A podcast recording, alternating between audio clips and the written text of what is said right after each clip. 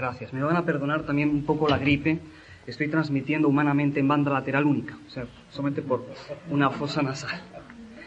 Bueno, realmente es digno de alabar la celebración de esta nueva conferencia. Créanos eso sí, que significa mucho para nosotros esta afición española. No solamente justamente en España, sino también para otros países y grupos de expresión de habla hispana. Y si es así que reconocen y se valoran el mérito de la realización de estas reuniones, pues aún resulta más probable la celebración de otras futuras. Vamos a rezar, vamos a ponerle varias velitas esta noche a, la, a Nuestra Señora de los Milagros, a ver si es posible. Y realmente se han oído bien, hasta el momento no he mencionado la palabra DX. ¿Por qué? Creemos que va siendo hora, y qué mejor que sea en este preciso momento, de corregir una serie de definiciones que encierra este hobby. Es inevitable que la afición del DX está ahí y que ustedes y nosotros la hacemos protagonista.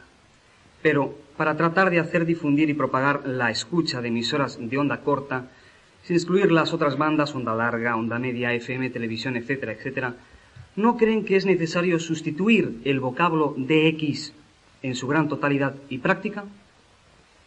No, no se asusten. Opinamos que es aconsejable llamar a, mm, a esta afición o acción no como diexismo, sino como las radiotelecomunicaciones. Justamente hay varios factores que influyen a esta rectificación. Primero, que el DX no es solo un divertimento o un juego técnico. Claro que no hay que restarle sus atributos. Segundo, para que esta afición deje de ser de pocos, como lo es hasta el momento. Y tercero, que en la época de crisis que acosa no solo a ustedes, sino también a los organismos de, difusión, o sea, las emisoras internacionales y nosotros incluidos, empieza a creerse cada vez menos en el DX como hobby y se piensa que es practicado no por, no por justamente radioyentes, sino por un auditorio lleno de autómatas. Ni a ustedes, ni a nosotros, ni a las emisoras de radio les interesa mantener un producto que a largo plazo es costoso, aunque sí atrayente. De ahí la idea de cambiar el nombre.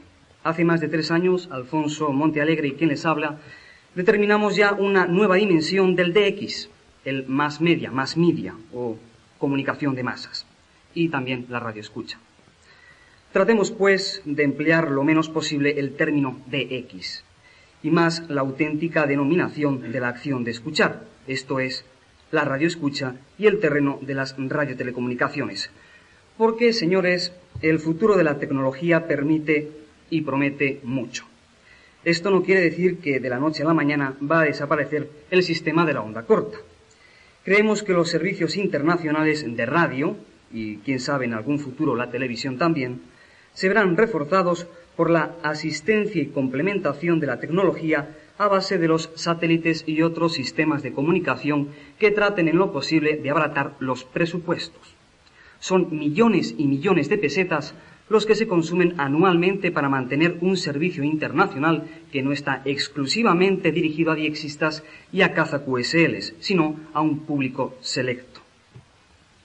Piensen que nosotros no trabajamos solo para este hobby. Hay una serie de programas, comenzando por las informaciones y comentarios, que deseamos ustedes los destilen. Imagínense, por ejemplo, por un momento, mm, cuando escuchan el, el espacio diexista, justamente para citar un simple ejemplo.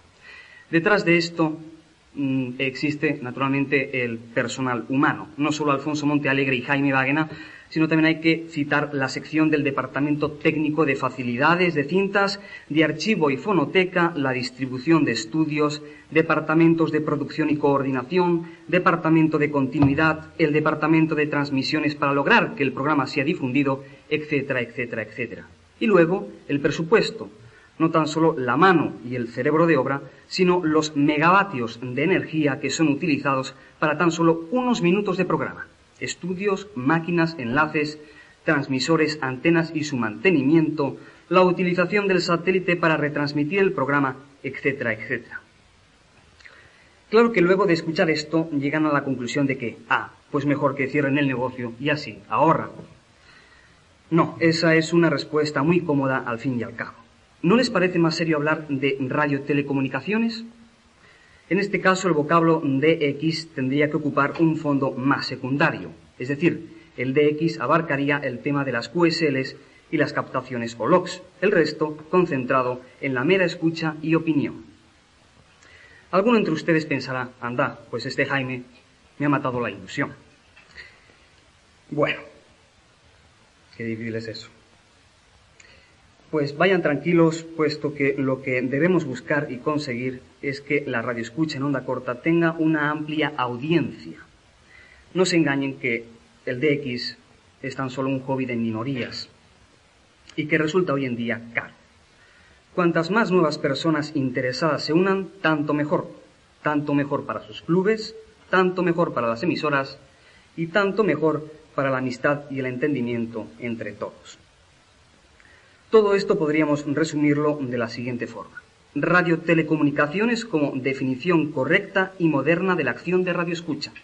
Y el de X debajo de eso mismo, como parte de una sección y que comprende un poco la diversión y el juego. Este es un estilo propio que va a seguir el espacio diexista de Radio Nederland y que ojalá tanto emisoras como grupos de X hagan justamente un tanto de lo mismo. Creemos que en parte mm, se está consiguiendo esto que ahora en el presente estamos viviendo, y el propio título lo dice todo. Conferencia Española de Radio Escucha y Diexismo. Y por último, deseamos llamar la atención de todos ustedes para que hoy y en el futuro sigan apoyando con sus contribuciones y comentarios a todos los programas que sobre esta cuestión tratan las emisoras de radio, ya sean internacionales como las así llamadas domésticas, puesto que éstas también ofrecen programas que necesitan ser escuchados por todos.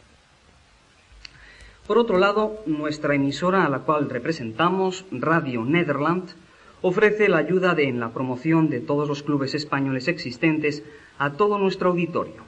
La idea que ahora proponemos es motivo para un futuro trabajo de elaboración. Anticipamos que esta difusión y promoción sería presentada en base de una pequeña historia del club, su cuota y una hoja de inscripción a rellenar por el interesado. Esta especie de propaganda sería distribuida por nuestra emisora en forma de campaña. Sin duda, esto resulta para los clubes un considerable ahorro, puesto que en gran parte del presupuesto que se destina para la promoción no obtienen mucha respuesta y por lo tanto es dinero perdido. No obstante, a todos un cordial 73 y mil gracias.